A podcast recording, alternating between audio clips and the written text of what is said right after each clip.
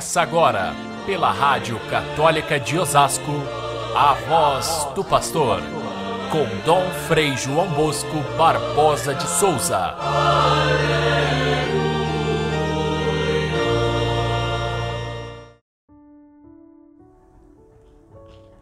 O Senhor escolheu outros setenta e dois discípulos e enviou-os dois a dois à sua frente a toda cidade e lugar para onde ele mesmo devia ir. E dizia-lhes: A colheita é grande, mas os trabalhadores são poucos. Pedi, pois, ao Senhor da colheita que mande trabalhadores para a sua colheita. Caríssimos irmãos e irmãs, ouvintes do nosso Evangelho de cada dia, ontem nós celebrávamos o grande apóstolo São Paulo, a sua conversão maravilhosa, aquele momento da sua vida em que ele, tendo todo o conhecimento da lei, dos profetas, da sua formação de rabino judeu, ele de fato dobra-se diante do convite de Jesus e daquela chamada forte para deixar de perseguir ao próprio Cristo na pessoa dos cristãos e ele então passa a ser um discípulo, um apóstolo, um grande evangelizador. São Paulo.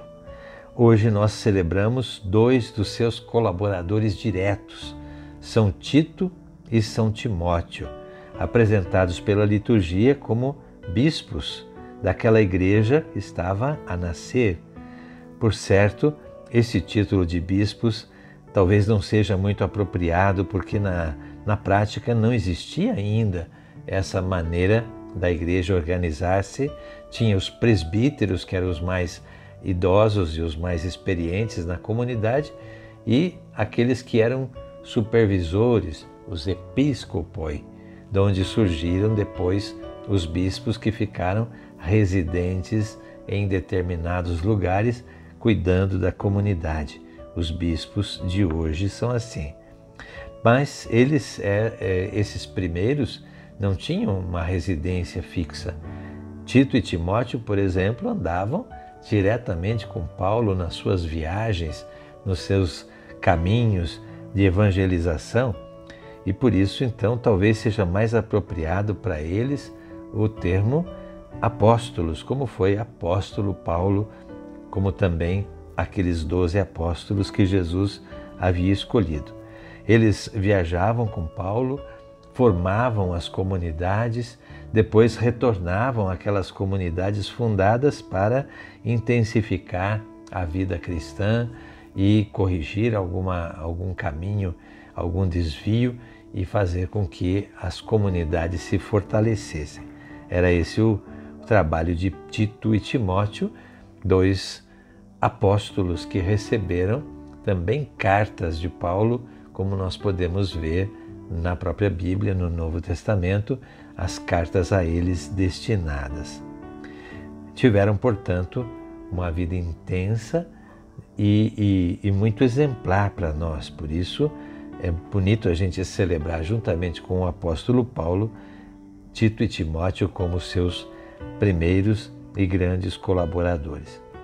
O evangelho escolhido para este dia é o envio dos 72 discípulos narrados por São Lucas.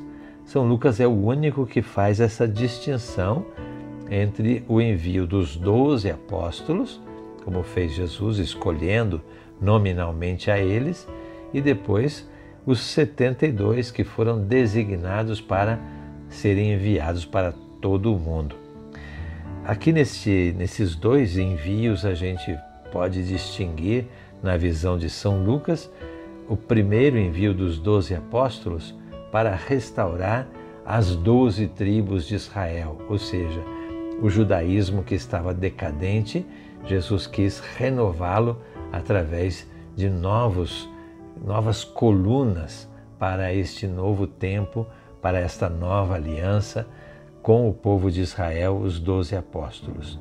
E depois São Lucas distingue o envio dos 72 discípulos E esse número também é significativo porque significa eh, os, os 72 eram os países conhecidos na época, ou seja, eles são enviados para o mundo todo, com uma visão não apenas judaica, mas universalista da fé. Esse dado é muito importante porque, para o povo judeu, de onde provinha Jesus, de onde vieram os primeiros apóstolos, até a abertura feita por São Paulo, se pensava numa, num cristianismo que fosse uma espécie de renovação do próprio judaísmo, não de uma outra, de uma outra maneira de ser cristão espalhado pelo mundo. O judaísmo sempre foi uma etnia, um, um povo nascido dos seus patriarcas, dos seus, dos seus é, antepassados, é, do povo judeu. E eles então é, sempre cresceram na história, é, mas fechados dentro desse povo, o povo de Deus é, que foi escolhido por, pelo próprio Deus para ser o povo da salvação diferentemente de todas as outras nações que eles chamavam de pagãos.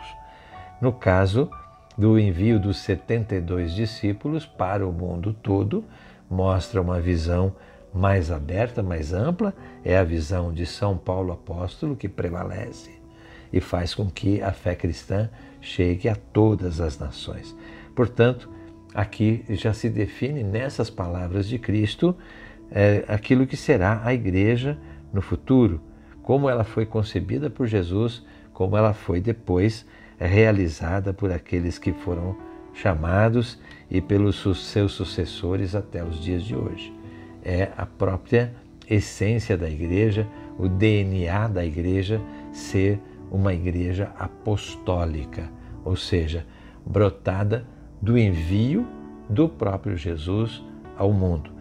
E nesse sentido, não só aqueles doze, e nem mesmo só os setenta e dois, mas todos aqueles que aderem a Cristo são também com ele apóstolos. Vamos olhar de, é, cada uma das expressões que compõem esse, esse chamado de Jesus. Ele pede para ir dois a dois, ou seja, ninguém é pregador do reino de Deus sozinho. Não, faz, não se faz carreira solo, solo como evangelizador. Ou a gente é igreja que evangeliza, ou não é a igreja de Jesus Cristo. Esses pregadores solitários que nós temos hoje, muitas vezes fazendo um grande sucesso pela internet, ou então pregando aqui e ali, de tal forma que eles próprios aparecem como pregadores únicos, já trazem uma, um defeito na origem aí. Eles ou são igreja, e são expressões da igreja, ou então não são pregadores de Jesus Cristo. Também é, Jesus indica o caminho para eles, dizendo para eles irem por todos os lugares onde ele devia ir. Ou seja, quem é o evangelizador, quem é o pregador, é Jesus Cristo. O apóstolo é aquele que o leva, é aquele que possibilita ao próprio Jesus ensinar o evangelho.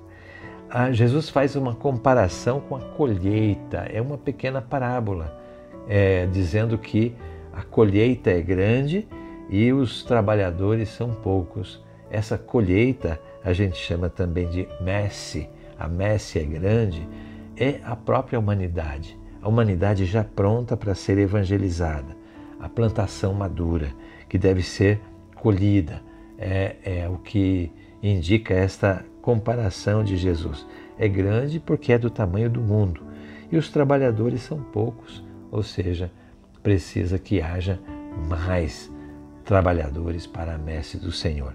E a gente aproveita então esse dia de hoje para rezar pelas vocações, para que sejam muitos os chamados por Cristo, mas não só o número, não só a quantidade, mas também a qualidade, que sejam despojados, que sejam, como diz São Lucas, como cordeiros que vão para o meio de lobos, pessoas de paz e não de polêmica, pessoas capazes de abraçar a cruz com Cristo.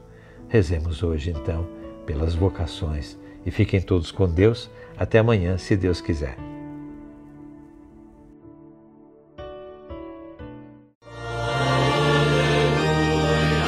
Você ouviu pela Rádio Católica de Osasco a voz do pastor com Dom Frei João Bosco Barbosa de Souza.